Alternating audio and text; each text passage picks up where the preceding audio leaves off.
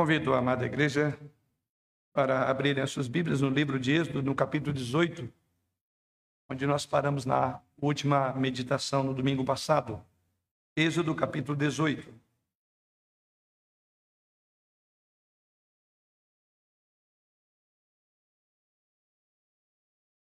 Vamos ler do versículo 13 até o final deste capítulo. Êxodo, capítulo 18, versos 13 em diante. Quando assim o Senhor nos diz por meio e nos instrui por meio da sua palavra.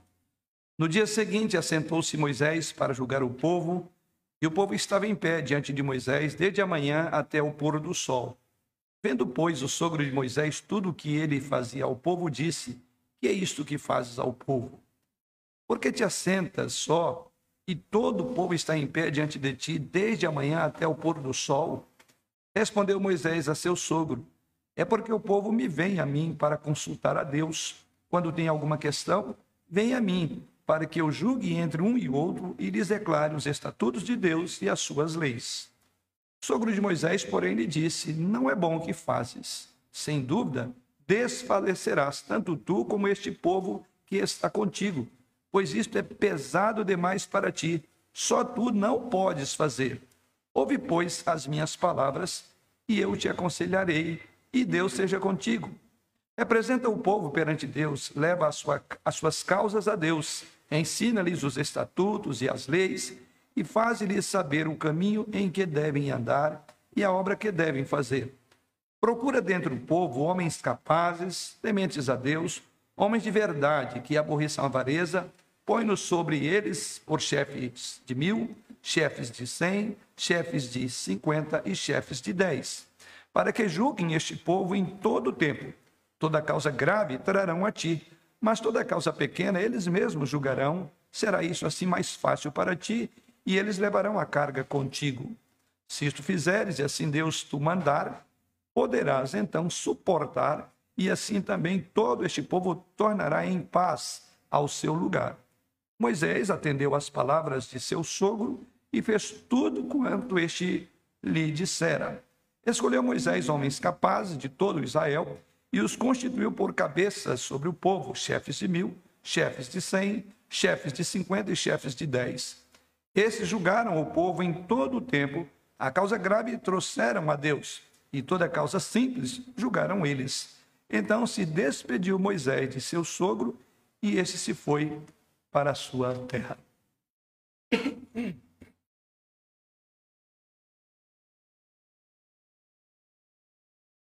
Na semana passada, meditamos ainda neste texto, porém, nos primeiros 12 versículos, e vimos a poderosa obra de Deus na salvação do sogro de Moisés e Jetro.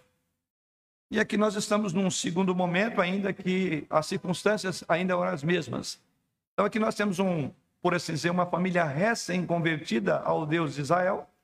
Temos aqui a família e o sogro de Jetro, né, que agora já fazem parte, que, segundo o relato da semana passada, e concluiu eles num culto de ação de graças, num culto reconhecendo de que o Deus de Israel era maior do que os deuses a quem ele, inclusive era sacerdote ali em Midian, a quem ele também servia, ele reconheceu e reconhecendo prestou o culto a Deus. Então nós temos aqui, por assim dizer, um recém-convertido já chegando e dizendo a que fim ele havia chegado. E é isso que nós vamos ver exatamente no texto dessa noite.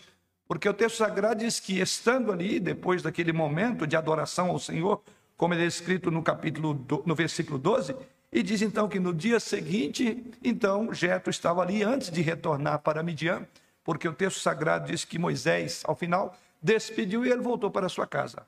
Mas antes de voltar, é dito que no dia seguinte ainda Jetro permanecia ali. E aqui vamos encontrar alguma coisa muito importante. Ou seja, Êxodo capítulo 18 todo ele, e mais particularmente o versículo 13 em diante, continua com o que eu chamaria aqui de uma janela bastante interessante para relacionamentos de Moisés e o seu sogro, e o seu sogro, e ao mesmo tempo para revelar o coração de Moisés como um líder do povo israelita. É nesta passagem dessa noite também será revelado o que se passava no coração do homem mais poderoso até aqui, Moisés, o grande servo de Deus, e haveremos de descobrir que Moisés, ainda com toda a sua sabedoria e capacidade, fora o chamado por Deus Moisés precisava da sabedoria de um recém-convertido.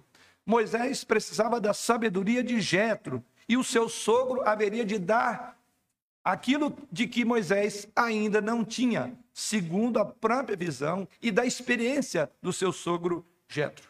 Então vamos considerar nessa noite exatamente sobre as lições que podemos tirar a partir do conselho que Jetro dá ao próprio Moisés. Mas antes de considerar essas lições, vamos mais uma vez buscar a direção do Senhor. Pai, agora temos diante de nós o teu livro, a tua palavra que é santa, que é infalível, que é inerrante, que é eficaz, que penetra mais do que uma espada de dois gumes, que é capaz de discernir os intentos e propósitos do nosso coração. É sob a tua palavra que as nossas vidas agora são colocadas. E no espelho da tua palavra queremos enxergar a nossa imagem o quão distorcida ela eventualmente possa estar e o quanto que precisamos de aprender dela para endireitar as nossas veredas de conformidade com a instrução que vem do Senhor. Para tanto, Pai, conduza-nos por meio do teu espírito ao entendimento, à aplicação e à vivência da tua palavra esta noite. Em Jesus oramos. Amém. O primeiro aspecto que olhamos no texto é aquele que o próprio sogro de Moisés observou quando ali estava. O texto sagrado, no início do texto que lemos, diz: No dia seguinte assentou-se Moisés para julgar o povo. E o povo estava em pé diante de Moisés desde a manhã ao pôr do sol. E o texto diz que houve uma visão deste homem. Ele viu, sogro Moisés, verso 14, viu tudo o que Moisés estava fazendo diante do povo. O texto sagrado não nos diz o quanto tempo que é, Moisés, ou que o próprio Jetro precisou para descobrir.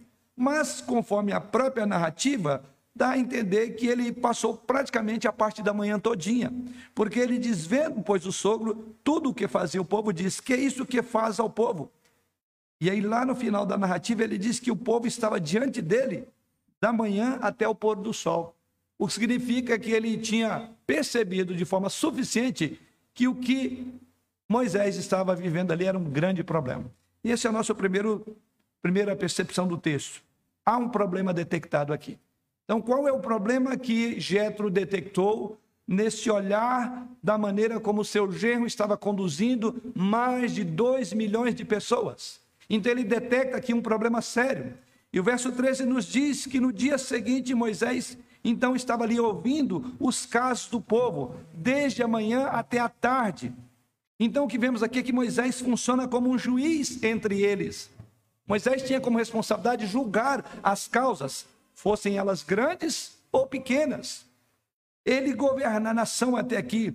Todas as pessoas estão ao redor de Moisés. Essa é a visão do texto, essa é a visão que o próprio sogro de Moisés tem. Isso diz o texto que continua o dia todo, dia após dia. Ou seja, aparentemente a situação aqui era dramática. O que vemos é que o texto nos conduz à ideia de que este povo parece ter se tornado totalmente dependente de Moisés para tudo, para cada detalhe, para cada resposta, para cada pergunta, para resolver, quem sabe, pontos frustrantes entre aquele povo, para ser ele o mediador de disputas, e muitas vezes, quem sabe, disputas mesquinhas. Você imagina 2 milhões de pessoas. E diz que essas causas traziam a Moisés e o texto não diz que tipo de causa, mas imagine. Você tem aqui 2 milhões de problemas. Basta você avaliar pelos seus. Né? Basta talvez o pastor e o presbítero avaliar pelos que eles têm sob sua responsabilidade. Quantos problemas? Agora aqui nós temos isso multiplicado por 2 milhões de pessoas. E eles traziam essas causas, diz o texto sagrado. Como podemos imaginar, essa nação ainda era recém-formada, estava se organizando é outro problema. E como uma organização nacional, certamente tinha muitos problemas, muitos problemas. Como sabemos, pessoas são pessoas. Sempre são problemáticas. E Moisés precisava ajudar a manter a unidade desse povo e a dar resposta dos casos. E tudo isso ele fazia conforme o entendimento que vinha da parte de Deus. E o texto sagrado diz que isso então era um baita de um problema, um grande problema, e de fato era. Se não fosse verdade, o próprio sogro de Moisés diria: não, isso é normal. Mas ele diz: olha, tem alguma coisa estranha. E qual foi a conclusão que ele chegou? Nem o povo vai ser atendido nas suas demandas, você não vai conseguir alcançar 2 milhões de pessoas, e muito menos você dará conta do recado. Então você tem um problema na sua mão. Jetro então observa essa situação e aí Jetro faz uma pergunta, né? E assim a pergunta está no verso de número 14.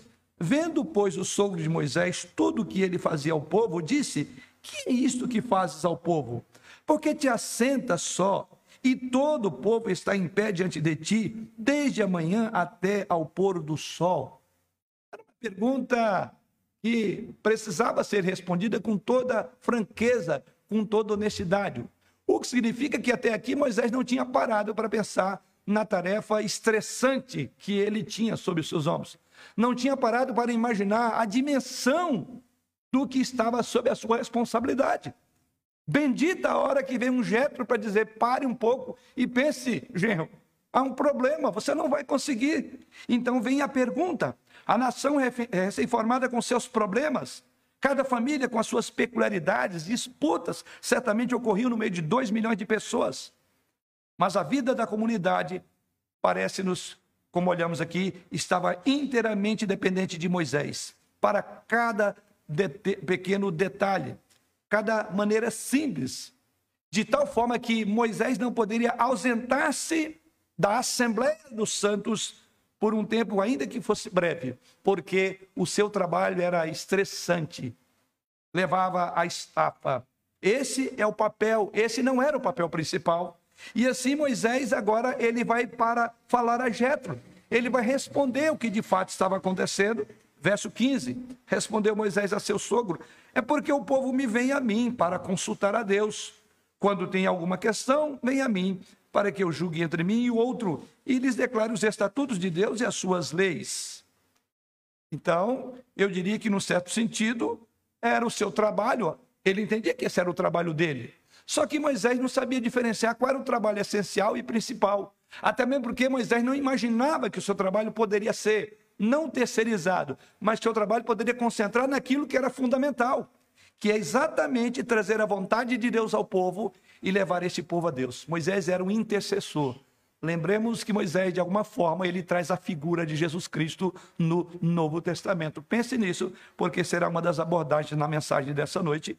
Então, o que vemos aqui é que Moisés chegou agora ao Sinai, ao Monte Sinai. E Moisés está prestes a receber a lei de Deus na montanha. E ali no sopé da montanha há uma detecção de um problema. A vida da comunidade não tinha como progredir se não houvesse um compartilhamento de liderança de Moisés. E o que, que ele está colocando aqui? Veja que Jetro responde, ou depois da sua resposta, Jetro mais uma vez interage com, seus, com seu genro, e no versículo 19 e 20, Jetro diz: Ouve, pois, as minhas palavras, e eu te aconselharei, e Deus seja contigo. Representa o povo perante Deus leva as suas causas a Deus, ensina-lhes os estatutos e as leis e faz-lhes saber o caminho em que devem andar e a obra que devem fazer. O que ele está dizendo aqui é isso: este é o seu trabalho central, Moisés. Esta é a sua vocação. Você foi chamado para ser representante, sacerdote de Deus, profeta de Deus. Você não precisa se envolver nessas coisas pequenas. Você precisa sim de levar esse povo. E você, agindo dessa forma, você se distrairá nessas brigas e disputas pequeninas, mesquinhas entre o povo. Quem sabe ele até tenha percebido algumas das coisas que chegavam a Moisés era realmente sem sentido, para que aquele grande líder tomasse tempo com ela. Isso é o que o mediador da aliança deve fazer, diz ele. E o que o mediador deve fazer? Ele deve levar o povo a Deus e trazer Deus ao povo. Ele deveria sim dedicar tempo em estar diante de Deus para suplicar. Ele deveria ter momentos de comunhão profunda com Deus, porque essa comunhão, esta relação com Deus, haveria de determinar se o trabalho de liderança dele seria satisfatório ou não. E é exatamente a preocupação de Jetro. Ou seja, Jetro diz: você precisa levar a palavra de Deus ao povo. Veja a palavra, a expressão aí representa, verso de número 19, o povo perante Deus e leva as suas causas. Ensina-lhes os estatutos e as leis. Faz eles obedecer o caminho que devem andar. Ou seja, você tem que ser o pregador, você tem que ser aquele concentrado em trazer a palavra de Deus ao povo, que é um papel do sacerdote. Qual é a vontade de Deus para o povo? É o sacerdote que trazia. Qual era o clamor do povo para Deus? É o sacerdote que levava. E ele diz: então você precisa concentrar naquilo que é importante. Todo trabalho é necessário, mas o seu trabalho é importante, porque se você não fizer, ninguém fará por ti. E esses trabalhos outros, outros poderão fazer. Então, entramos no nosso segundo ponto do texto sagrado.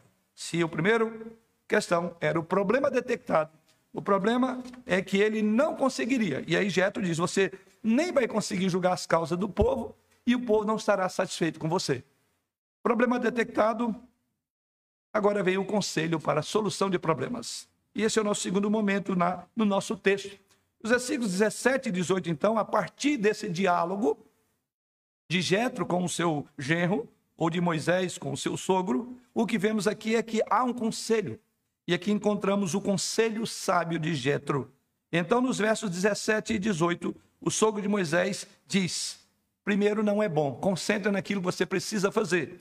E no verso de número 21 ele diz: procura dentro do povo homens capazes, tementes a Deus, homens de verdade, que aborreçam a avareza, põe-nos sobre eles por chefes de mil, chefes de cem, chefes de cinquenta e chefes de dez. Jetro então diz: Olha, você precisa fazer o seguinte: você precisa constituir outros líderes para que você de fato consiga fazer o que precisa ser feito. Então, Jetro traz a Moisés de volta à obra central. Você é o mediador. Essa é a sua obra central.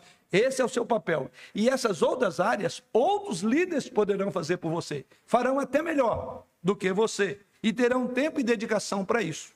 Então, o que encontramos aqui é um conselho extremamente sábio. Aliás, não é à toa que fala-se muito mal da sogra, mas eu já, jamais vi alguém falar mal do sogro. Não se sabe se é em função de que esse texto fala de um extraordinário. Quem não gostaria de ter um sogro que dê um bom conselho? Mas, via de regra, os sogros dão bons conselhos. Mas quer dizer que as sogras também. E a minha é uma dessas. É mesmo porque se ela depois acompanha essa meditação, ela vai me cobrar em casa. Mas é verdade. O fato é que temos aqui um bom conselho, o conselho de um sogro, e um conselho numa hora oportuna. Então, que vemos aqui, aqui Jetro como bons sogros, então, da sabedoria, apesar da sua fé recém-descoberta. Isso é muito importante. Veja que ele era um recém-convertido. Apesar da sua fé recém-descoberta, ele tem aqui alguma sabedoria importante para Moisés. E esse, sogro, e esse conselho que ele dá, há muito que nós aprendemos no conselho dado pelo próprio Jetro. Agora, há muitos pontos aqui carregados de sabedoria na fala de Jetro. Veja aí, primeiro, o que ele diz: olha, não é sábio já que você está sozinho, e isso é insustentável para Moisés conduzir sozinho. Não é sábio querer fazer tudo sozinho. Segundo ponto de sabedoria nesse conselho de Jetro, Moisés precisava priorizar a maneira pela qual ele poderia ser mais útil no que aquilo que ele estava fazendo. Era uma questão de ser mais útil. Era um trabalho importante e necessário, sim. Tanto é que foi necessário estabelecer novos líderes. Mas Moisés poderia concentrar mais no seu trabalho. Uma terceira sabedoria nesse conselho é que ele precisava procurar homens de caráter e capacitar esses homens a servir como juízes assistentes, que é mais ou menos isso que vai acontecer. Não era o caso de Moisés de julgar o povo, ele diz: você nomeia outros juízes assistentes, e eles poderão lidar com as pequenas causas, as picuinhas, aquelas coisas que você não precisa demandar tempo. E por fim, outro ponto carregado de sabedoria neste conselho de Jetro é que há aqui um modelo de liderança compartilhada e um modelo de liderança compartilhada criaria mais harmonia, faria justiça, aquela justiça que Moisés desejava. Eles, o povo vem a mim porque estou com problema. Então, diz, da forma que você está, você não vai julgar bem. Você não está preocupado em justiça, então faça isso. Nomeie outros juízes. Nomeie juízes assistentes, que inclusive o seu propósito, que é de ser justo, isso se efetivará melhor, porque terão homens que poderão gastar tempo nessas causas menores. E você preocupa com as causas maiores. E essas causas maiores que eles não puderem tratar, eles trarão a você. Então, este foi um momento naturalmente importante para a vida de Moisés. Mas eu tenho certeza que esse não foi um momento fácil na vida de Moisés. Moisés queria justiça para o seu povo, mas havia uma necessidade. E a necessidade era tão grande que, de certa forma, eclipsou toda a capacidade que ele tinha para atender a demanda. Então ele teria que decidir se ele estaria disposto a abrir mão, por assim dizer, e liberar parte da sua autoridade para outros que com ele haveriam de trabalhar, ou se ele haveria de manter-se ainda na sua posição e orgulhar-se dela. Além do mais, Moisés teve que estar disposto, eu diria aqui, e o ponto difícil, a separar aquele senso de identidade e de valor como o único juiz do povo. A humildade de Moisés. Humildade, primeiro, de compartilhar a liderança. A humildade, em segundo lugar, de quem é que veio o conselho. Aliás, eu gostaria até de trazer aqui a memória que certamente muita coisa poderia ter vindo à, à memória de Moisés para dizer: logo você vai me dar conselho, mas não é isso que vemos no texto. Então foi um momento difícil, foi um momento crucial. Mas mais uma vez, esse texto vai mostrar a grandeza de um líder. E a grandeza do líder muitas vezes estará na maneira humilde como ele entende que sozinho não vai dar conta do recado. E é exatamente isso que está acontecendo no nosso texto. E aqui temos que tirar algumas lições práticas do conselho de Jetro. Outras lições que podemos tirar do texto. E a primeira delas é que quanto à estrutura de governo que é orientada a ter, que é um governo compartilhado. Então veja ali no sopé do Monte Sinai, o que ele está falando aqui, quando ele fala no verso de número 21, essa estrutura aí, o que vemos no texto sagrado, é a estrutura de governo que, inclusive, caminha do Antigo para o Novo Testamento e para a igreja atual. Não há como a gente fugir disso, ou seja, ele estabelece aqui a base de um governo cooperativo, de um governo que nós chamamos de colegiado. E esse é o ponto importante: um governo por um conjunto de liderados e que não eram qualquer homem, mas o texto diz que eram por homens que Deus havia de levantar dentro da comunidade, como hoje temos no nosso sistema presbiteriano de governo, um governo de colegiado. Não tem um dono, não tem um líder maior da igreja. Então alguém diz, mas Moisés então era presbiteriano. Na verdade, nós somos presbiterianos, Moisés não tinha isso. Nós podemos dizer sim, nós seguimos esse modelo. Mas é curioso, irmãos, que a segunda lição é, tem a ver quanto a, a, a quem devem ser aqueles que constituem esse tipo de governo. Primeiro, ele diz aí: Moisés deveria encontrar líderes sábios para que eles pudessem ser os seus conselheiros.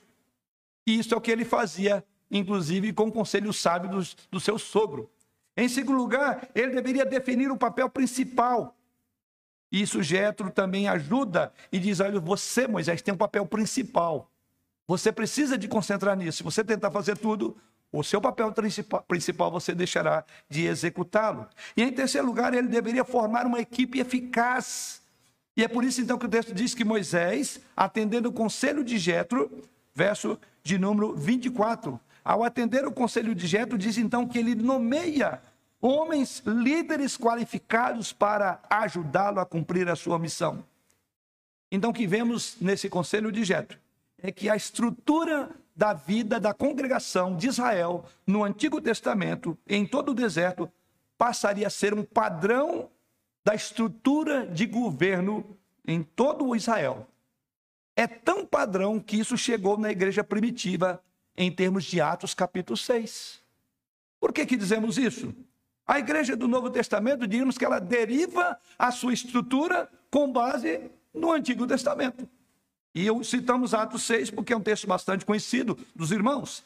Em Atos 6 sabemos ali daquela nomeação dos diáconos. E os irmãos devem lembrar bem qual era o problema. Também houve uma detecção do problema e os apóstolos viram qual era o problema eles estavam demandando um tempo enorme na distribuição da mesa, no cuidado dos órfãos, das viúvas, da distribuição diária.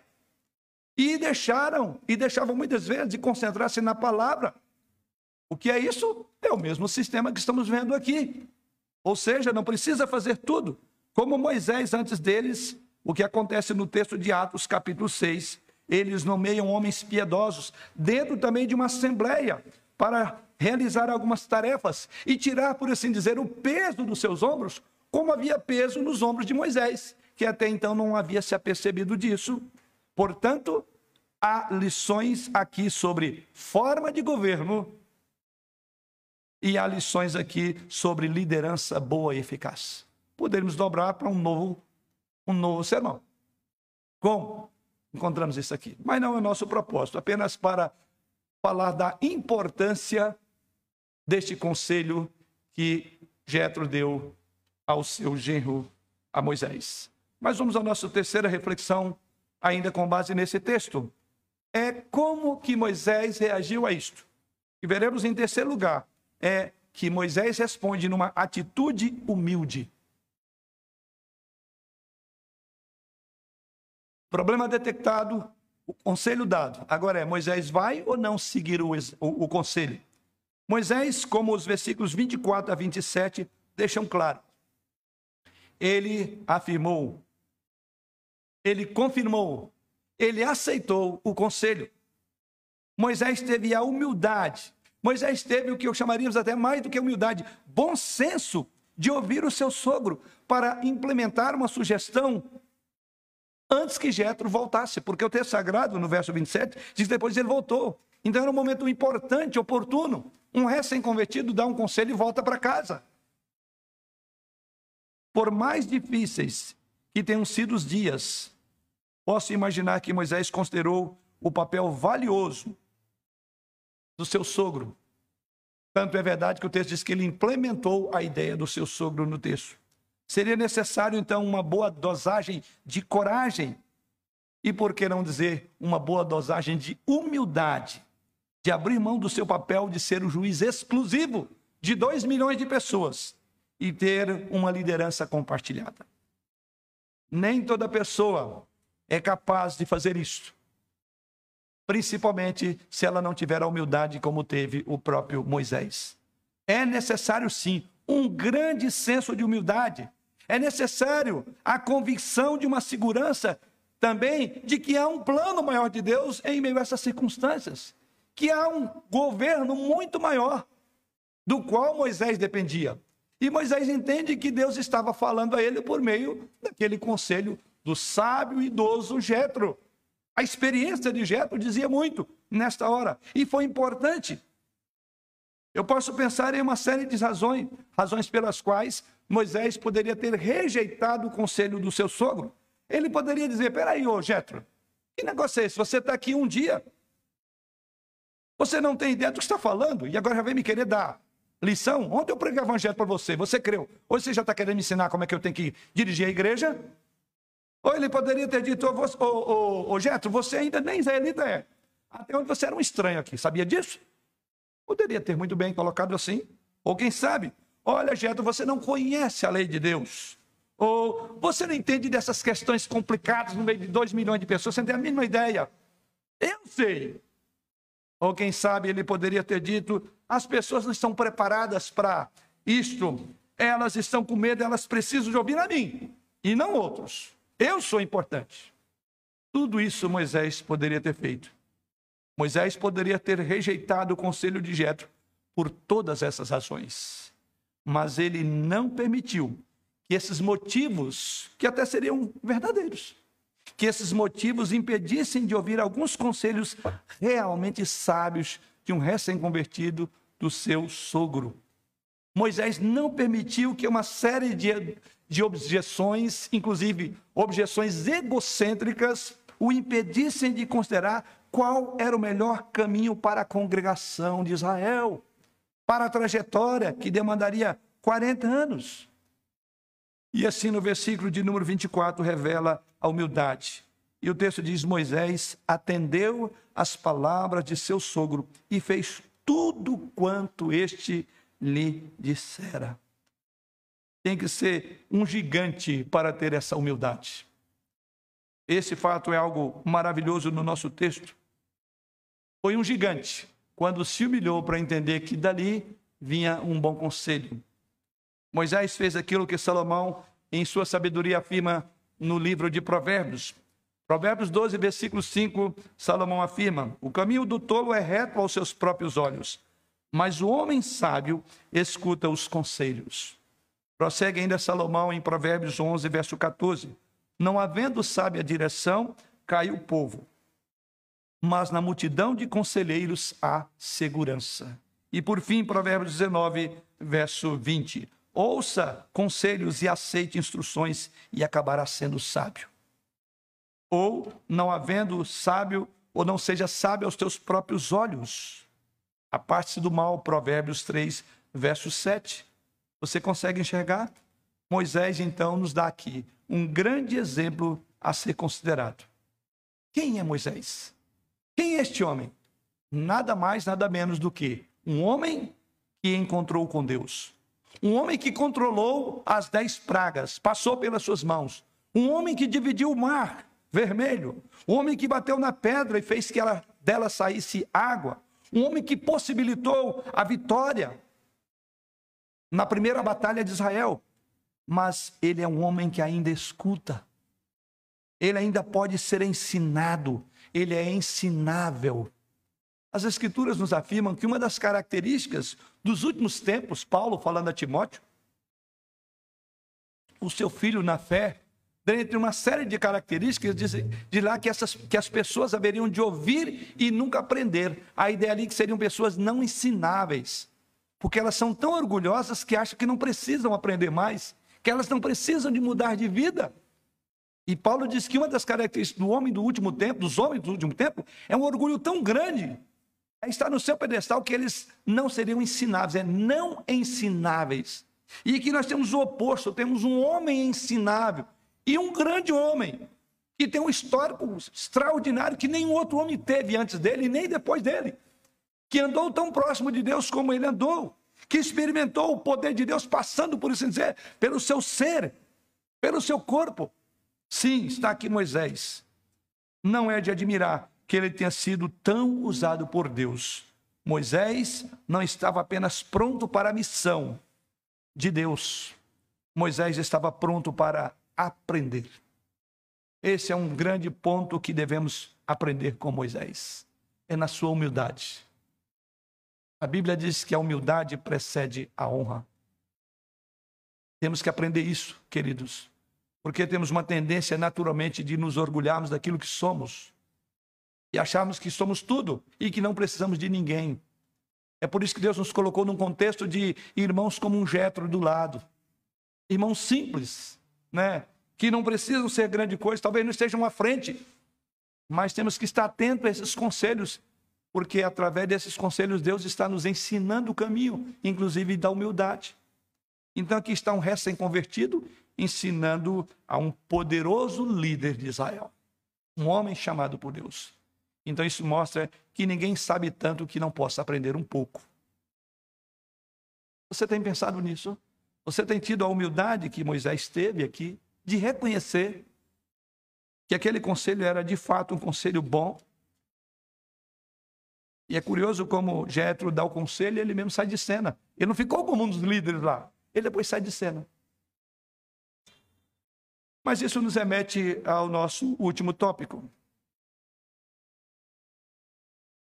O que vimos até aqui é que, assim como Moisés precisava se concentrar numa tarefa, porque a sua tarefa principal era qual? Está aí, volto ao verso de número 19, quando Jetro orienta diz: "Ouve, pois, as minhas palavras. Eu te aconselharei, e Deus seja contigo. Representa o povo. Qual era o papel de Moisés? Representar o povo perante Deus, levar as causas a Deus. O seu papel é sacerdócio. Depois ele continua dizendo: ensina-lhes os estatutos e as leis, e faz-lhes saber o caminho em que devem andar e a obra que devem fazer. Em segundo lugar, o seu papel é profeta. Você é profeta e sacerdote. Você leva o problema de, do povo a Deus. Você intercede como sacerdote. E você ensina esse povo. Você é um profeta, Moisés. Não confunda a sua vocação, a sua missão. Então, assim, ele precisava de concentrar na sua tarefa principal porque este era o seu principal trabalho. E é para isso que Jetro chama a atenção de Moisés. Mas como nós sempre falamos, o livro de Êxodo é um evangelho também. Qual é o principal papel do mediador? E esse é o meu quarto e último tópico. O principal papel do mediador não é de lidar com questões menores, por mais necessárias e até importantes que sejam. O que queremos dizer com isso? Se Moisés aponta para Cristo, qual é o principal papel de Cristo? Como é que Jesus Cristo hoje é visto no meio dos evangélicos? Quem é Jesus para você? Isso vale a pena ressaltar. Quando falamos a nossa geração sobre a salvação de Deus em meio, por meio de Jesus Cristo, é bom que isso fique muito claro, porque nós temos, podemos ter uma tendência a seguir a multidão, a seguir a voz da multidão evangélica. E quando nós olhamos para a voz do povo chamado evangélico no Brasil, como é que Jesus é apresentado para os incrédulos? Será que ele é apresentado como o mediador entre Deus e o homem? Ou Jesus Cristo é apresentado como aquele que resolve pequenos detalhes, intrigas? É aquele que faz o dinheiro crescer na poupança, que resolve o seu problema de casamento. Precisamos compreender claramente qual é a obra central de Jesus Cristo. Do contrário, nós estaremos pregando sobre um Salvador que não é o Salvador da Bíblia. Jesus é salvador de quê? De casamento frustrado? De pessoas decepcionadas emocionalmente? Quão fácil, nos dias atuais, tem sido ver Jesus Cristo como um caminho para o lucro financeiro ou para a saúde física? Quão fácil tem sido usar Jesus para saúdes emocionais? Quão fácil é ver Jesus ou a obra de Cristo de outras maneiras e não seu trabalho principal? Esse era o problema de Moisés. Ele estava perdendo o foco do problema principal. O trabalho é sacerdócio, é profeta. E não é exatamente essas funções que Jesus Cristo exerceu, de profeta, sacerdote e rei. Então isso nos aponta para Jesus Cristo. Quem é Jesus? Qual é a, a, a linguagem que hoje nós utilizamos, usamos quando estamos evangelizando alguém? Olha, que ele vai na igreja porque você vai ser feliz, tudo vai dar certo, tudo vai funcionar na sua vida. Ou você diz, sabe quem é Jesus? É aquele que carregou os nossos pecados. Jesus Cristo, querido, é aquele que está diante de Deus e é o nosso representante. Jesus Cristo é aquele que ora por nós. Ele é aquele que está vivo para fazer intercessão por nós diante do trono da graça. Ele é a revelação de Deus para mim e para você, através das Escrituras Sagradas. Ele fala-nos através das Escrituras. Jesus Cristo, ele está diante de Deus e ele leva o nosso nome diante de Deus. Jesus Cristo é o caminho para direcioná-lo à eternidade. Essa é a grande obra. Esse é o trabalho essencial de Jesus Cristo. Essa é a obra necessária do Salvador. A igreja precisa entender a que finalidade ela está no mundo. Nós podemos estar pregando um evangelho que não é o evangelho de Jesus Cristo. Nós podemos estar envolvidos e perdidos em meio de muitas questiúnculas de um povo, em meio a necessidades. Moisés tinha 2 milhões. Nós temos 240 milhões de pessoas com problema no Brasil.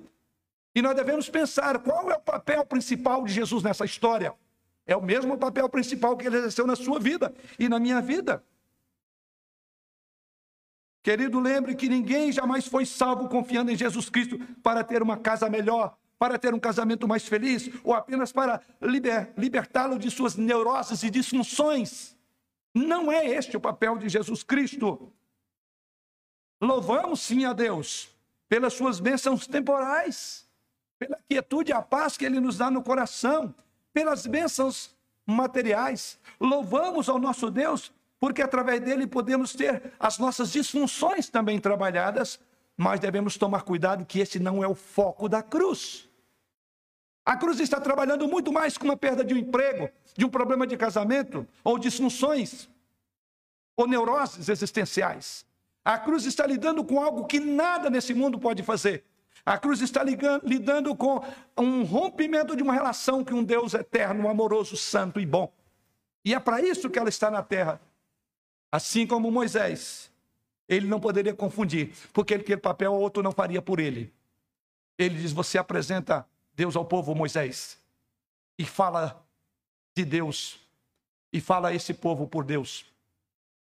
Mas a obra de Jesus Cristo não é ser um servo onde você possa buscar quando tem dificuldades, quando você precisa de uma nova moradia. Ele não é um solucionador de problema para resgatá-lo dos dilemas diários, até mesmo porque muitos desses problemas têm a ver com o próprio pecado. Então, aí você vai na raiz dos problemas de uma separação, pecado. Disfunções emocionais, pecado. A cruz de Cristo está lá para isso. Cristo é o seu presente perante o trono de Deus. Cristo é o mediador. Cristo é o redentor de Deus, por meio de quem a luz da glória do conhecimento de Deus chegou a nós e brilha sobre nós como seu povo. Ele é aquele que nos reconcilia com Deus. Ele é que está entre você e o nosso Pai Celeste. Então nós precisamos entender a obra principal e essencial de Cristo para pregarmos um evangelho verdadeiro, para sermos fiéis. Aliás, essa é uma, é, é uma, uma mística da nossa igreja, fidelidade na pregação. É por isso, que, por isso que os púlpitos presbiterianos conservadores do Brasil não estão procurando outra coisa senão pregar a Cristo e esse crucificado. Escândalo para alguns, Vergonha para outros, mas para a igreja presbiteriana conservadora é poder de Deus. Para todo crente verdadeiro em Jesus Cristo é poder de Deus. E não soluções para probleminhas temporários. Não estamos minimizando o problema, mas dizendo que o maior problema não é esse que por vezes olhamos nos nossos, nas nossas dificuldades, mas é um problema para o qual o homem orgulhoso não olha. É que ele precisa de arrepender e crer em Jesus Cristo como seu Senhor e Salvador pessoal. Pergunto a você: qual é a principal obra de Jesus? Não é ser o seu Salvador? O que é Jesus para você? O que ele faz? O que temos nós para oferecer ao mundo?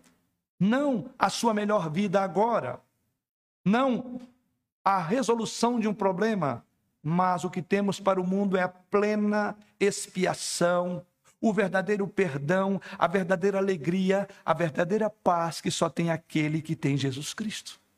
Isto é importante.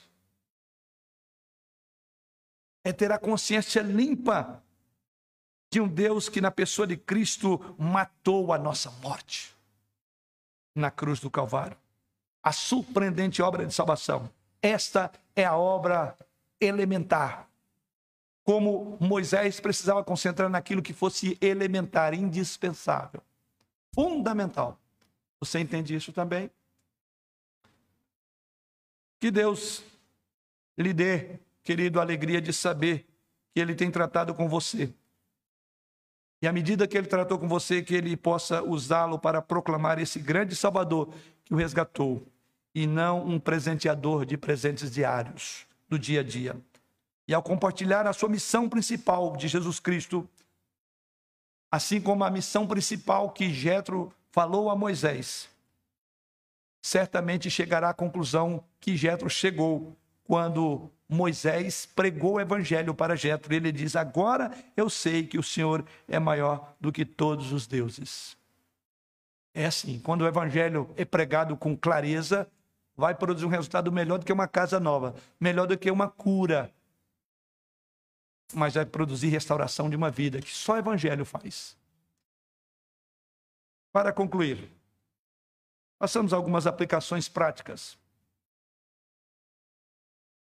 A primeira aplicação.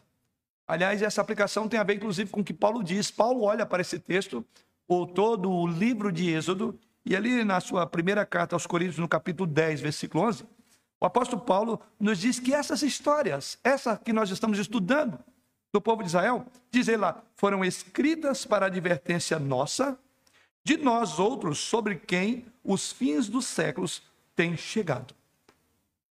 Então, deixe-me dar-lhe algumas advertências pastorais, a partir do que Paulo disse, que isso é para nós, a fim de quem os tempos, os fins dos tempos têm chegado.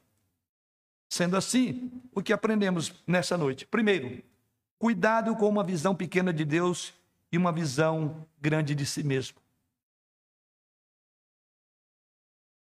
Acho que uma das razões pelas quais Moisés respondeu daquela maneira, ou seja, como vemos no verso de número 24, Moisés atendeu às palavras de Jetro. Sabe por quê? Eu não tenho dúvida que uma das razões por que ele fez assim é porque ele compreendia que aquela obra não era dele. Ele não era maior do que o povo. Então ele poderia delegar aquilo a outros. Ele entendia que Deus era maior. Ele entendia que aquilo era uma provisão vinda de Deus, ainda que de um sogro recém-convertido. Moisés sabia como Deus era. E eu creio que então isso lhe deu clareza a tal ponto que ele não hesitou em dizer: ok, vamos colocar outros para governar o povo. Isso é o que o Evangelho faz. Quando ele nos afirma que somos salvos pela graça, mediante a fé. E diz: isso não vem de nós mesmos. Ou seja, quando você tem uma concepção correta de quem é Deus, você terá uma concepção correta de quem é você. Isso então haverá de moldar a nossa compreensão de realmente quem somos. E à medida que compreendemos quem somos, vamos entender o nosso papel num reino maior, daquele que não abdica do seu trono hora alguma. Ou seja, o antídoto para o alto foco, o foco em nós mesmos, é uma paixão voltada por Deus. Temos que ter isto. Segunda aplicação: cuidado ao refletir sobre a história da sua vida. Cuidado ao fazer uma retrospectiva. Eu gosto muito disso no texto sagrado, principalmente no versículo 8, que foi a consideração da semana passada, e diz que Moisés contou ao seu sogro tudo o que o Senhor havia feito a Faraó e aos egípcios por amor de Israel e todo o trabalho que passaram no Egito e como o Senhor os livrara. Livrara. E como aprendemos aqui? É o cuidado quando nós olhamos para a nossa própria história. E é maravilhoso quando Moisés olha para a sua história, ele fala aqui das adversidades também que sobrevieram ao longo do caminho. Ou seja, Moisés não apresentou aqui uma imagem de sua jornada como se fosse um grande sucesso. Você imagina que eu fui? Você viu o poder? Você viu quantas coisas? Não. Como também não devemos nós. Pessoas que estão apaixonadas pela graça de Deus veem seu passado através das lentes da libertação. Não é quem eu sou, é quem eu era. Moisés entendeu isto. Então não glorie-se do seu passado, mas também não negue. Humilhação e fracasso, eu diria, fazem parte de toda a história. Humilhação e fracasso fazem parte da história de pessoas redimidas como nós. Embora não são toda a história nossa, mas faz parte da história. Você já pensou nisso? Você tem considerado aqueles que vangloriam do seu passado?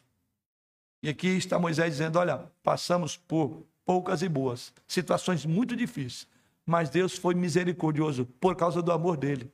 Eu sou o que sou hoje é pela graça. Não é porque eu sou melhor do que ninguém. Então reflita sobre a sua história de vida.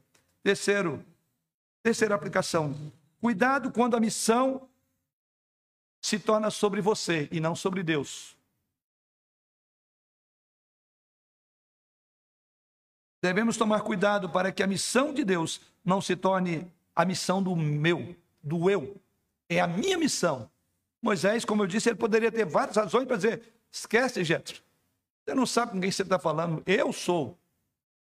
Eu sou o cara. Ele poderia dizer isso. Não fez. Isso acontece facilmente. Esteja ciente e até mesmo alertado de que qualquer coisa, incluindo a liderança no ministério, pode desenvolver a missão do eu e não a missão de Deus. E por fim, em quarta e última aplicação, cuidado com a ausência de conselheiros em sua vida. Pense nisto. Quão importante é ter conselheiros, homens, mulheres maduras, para nos aconselhar. Moisés foi bem servido e nós também, com bons amigos, que nos darão conselhos úteis e serão diretos, colocarão o dedo na ferida. Olha, Moisés, está errado. Se Jetro não fosse ousado, ele diria: oh, você me desculpa, eu acho, eu penso. Oh, Moisés, toda a tua história de vida, tudo que você fez, você agora está errado. Como dissemos, ele poderia ter ouvido um revés de Moisés, mas não ouviu, porque o conselho tinha todo sentido. Então louve a Deus por conselhos e conselheiros que sejam diretos, que coloquem o dedo na tua ferida e diz isso está errado. Porque à medida que você se conscientiza, se humilha, vai haver uma mudança no curso de ação e você será abençoado. Então, cuidado se você não tem com ausência de conselheiros em sua vida. Você então deve ter algumas pessoas em sua vida que estejam dispostas a palavras honestas para você, que estejam comprometidos não só em preservar uma amizade, mas de ser um fiel amigo, um fiel conselheiro. E fiéis conselheiros, muitas vezes eles vão tocar o dedo na ferida. Você deve ter algumas pessoas mais velhas em sua vida que possam ajudá-lo, usando a sua própria história, o contexto da sua experiência com Deus. E se ninguém tem compartilhado com você recentemente, você deve começar a procurar conselheiros, porque você pode estar correndo risco sem saber. Você pode estar ficando, sendo asfixiado com seus problemas e não sabe como lidar com eles. Você vê como essa forma de pensar, aqui ela é centrada nos outros e não em nós mesmos. Você vê como o orgulho da autoestima pode ser perigoso para uma pessoa. As pessoas que Deus usou muito na história foram pessoas que aprenderam a ser moldadas por pessoas mais simples, muitas vezes, do que ela. A grande missão de Deus é continuar levantando homens como Jetros, como Moisés. Jetro em sua sabedoria, Moisés em sua humildade conselheiros que nos sejam de fato úteis. Você tem procurado ter bons conselheiros ou você só vai a uma pessoa para ela concordar com você? Necessariamente um conselheiro não precisa ser o seu amigo íntimo. Porque às vezes o amigo, se não for verdadeiro, ele vai complicar mais sua vida. Ele não vai ter a coragem de te falar a verdade. Eu estou falando de conselheiros, são diferentes. Nem todo amigo é um bom conselheiro. Mas todo bom conselheiro é um grande amigo, porque ele será verdadeiro. Ele vai te mostrar o curso de ação. Por fim, pense nisso. Cuidado com a ausência de conselheiros. Queridos irmãos, que o Espírito de Cristo nos dê corações que desejam a estar disponíveis e ensináveis, como Moisés foi um homem ensinável, atendendo conselhos tão importantes. Que o Senhor assim nos abençoe. Amém.